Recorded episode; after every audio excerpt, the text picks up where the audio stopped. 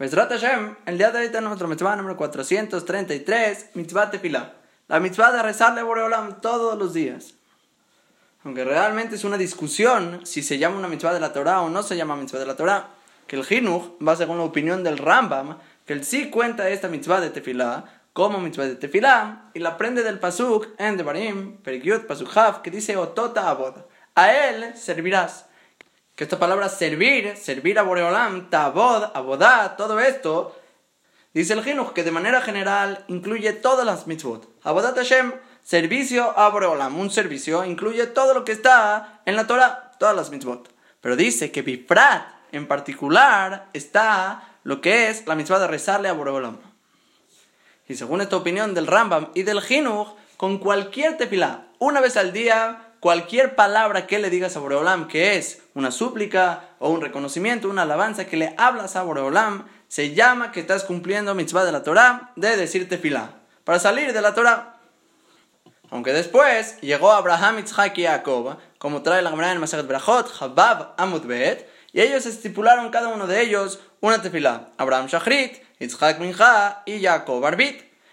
Y después de todavía más tiempo, que era la época de Anshek Neset Gadolam, Ezra y los demás profetas, ellos estipularon la tefilá misma que nosotros conocemos hoy en día, el texto, las verajot, el tipo de párrafos que decimos.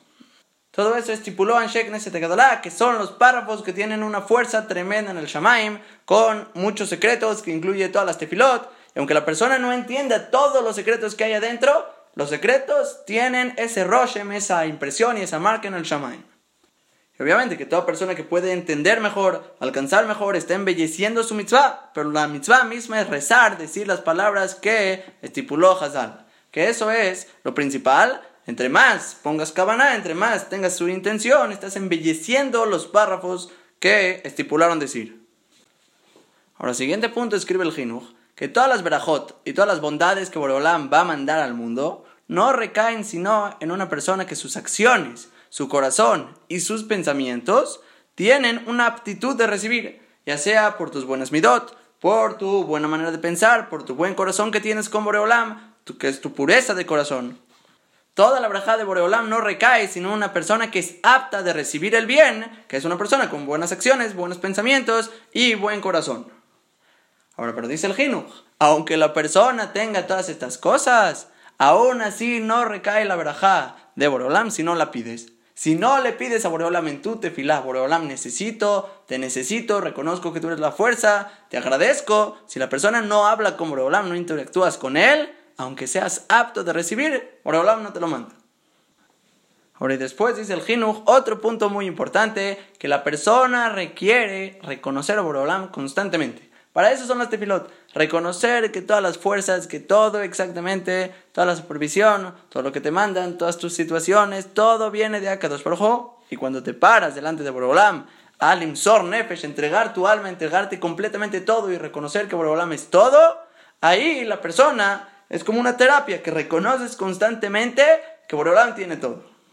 Y entender, dependemos constantemente de él. Si Borolam durmiera un segundo, descansar un segundo de darnos, estaríamos perdidos. Y eso es la tefilá, reconocer a Kadosh Baruj Ahora, un punto importante que hay que saber sobre las tefilot es el hecho que también las mujeres están obligadas en esta mitzvah, ya que aunque son tiempos fijos para rezar Shachrit, Minha y Arbit, todo eso dijimos que es únicamente porque lo establecieron Jajamim, pero de la Torah, únicamente con hablarle a Boreolam, ya cumpliste la mitzvah de la Torah, y como eso no tiene un tiempo en el día, las mujeres están obligadas todos los días por lo menos a rezar una tefilá. Ahora, y aclarar que todo esto de una tefilá al día es, según la opinión del Rambam, y el Jinuch. Así ellos sostienen, que es mitzvah de la Torah todos los días rezar. Pero según el Ramban, él sostiene que no, únicamente en el momento de aflicción, de sufrimiento de la persona que tienes alguna preocupación, un sufrimiento, él tiene dudas si a lo mejor en esa situación se llama mitzvah de la Torah o no se llama mitzvah de la Torah. Pero fuera de eso, él dice que no, toda la mitzvah de tefilá sería de jajamim. Y va a ser discusión, Rambam y Ramban, si es mitzvah de la Torah o no, todos los días. Ahora, es esencial mencionar la grandeza que es la persona que puede rezar con minyan. Que no solo la grandeza, también lo estricto que es. que si la persona tiene oportunidad y no lo hace, rezar con Minyan, con Sibur, 10 personas que rezan juntos, es muy grave. Hazal habla muy fuerte sobre la persona que niega el Minyan y no quiere ir detrás de la congregación de 10 personas. Y aunque la mitzvah de tefilá, si no rezas con minyan, la cumpliste, porque el minyan es tosefet mitzvah, estás aumentando en la mitzvah, pero es muy, muy esencial para que se reciban las tefilot. La en Rosh Hashanah Yudzain dice que las tefilot del tzibur todo el año se reciben y pueden romper decretos, incluso que no sea hacer Diemet incluso después del juicio, puede romper decretos con tefilá minyan. Pero tefilá beyahid, una tefilá sin minyan, según unas opiniones en la Gemara, dicen únicamente en hacer Diemet Teshuvah. Los 10 días de Teshuvah, ahí puede romper los decretos. Pero después de eso, solito no se recibe, sino con minyan se puede romper los decretos. Obviamente no por eso la persona va a dejar de rezar, porque tiene obligación y mitzvah de la Torah rezar todos los días. O también dice la Gemara en Berajot, ahí que la persona que no se para a rezar con minyan es shahen ra, un vecino malo, así lo llaman la Gemara. Y nada más concientizar, decimos todos los días en el Pirkota Shahar, por por favor, aléjame de mí todo tipo de yetzerará, de mal amigo, y de shahen ra, de mal vecino. ¿Quién es él? El que no reza con minyan. Y obviamente hay que entender que todo este tema de tefilam es muy, muy largo, con muchas alajot, muchos dinim, muchos juicios y muchas particularidades en la alajá que toda persona tiene que estudiar por la importancia que es. Son acciones que hacemos todos los días. Es más, el Minhat que escribe sobre la mitzvah, Betzarich Hibur Meyuhada. Todo es muy, muy largo, todo está explícito en alajot tefilá y requiere un Hibur Meyuhada. Una recopilación particular para alajot tefilá por tan extenso e importante que es saber todos los detalles de lo que son alajón de tefilá, un libro entero requieres.